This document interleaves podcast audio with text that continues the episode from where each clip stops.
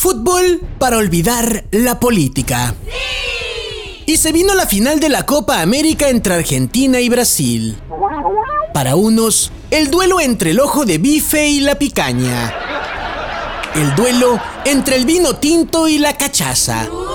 El duelo entre la güera pipiski y la morena de fuego.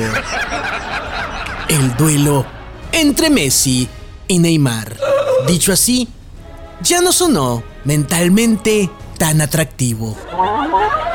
La final fue en el Estadio Maracaná de Brasil, ante una afición de menos 75 mil personas.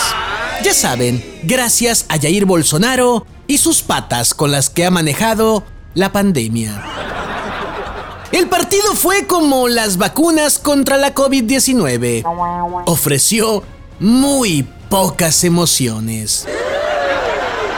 Parece como si la estrategia de ambos equipos fuera... Ustedes van a meter gol de aquí para allá y el otro equipo de allá para acá. No apareció ni la genialidad de Messi, ni el dramatismo de Neymar rodando por el suelo. Ninguno de esas cosas se hicieron presentes en el juego ni en el marcador. Al minuto 35, gol de Di María. Y fue todo lo que basquió el borracho.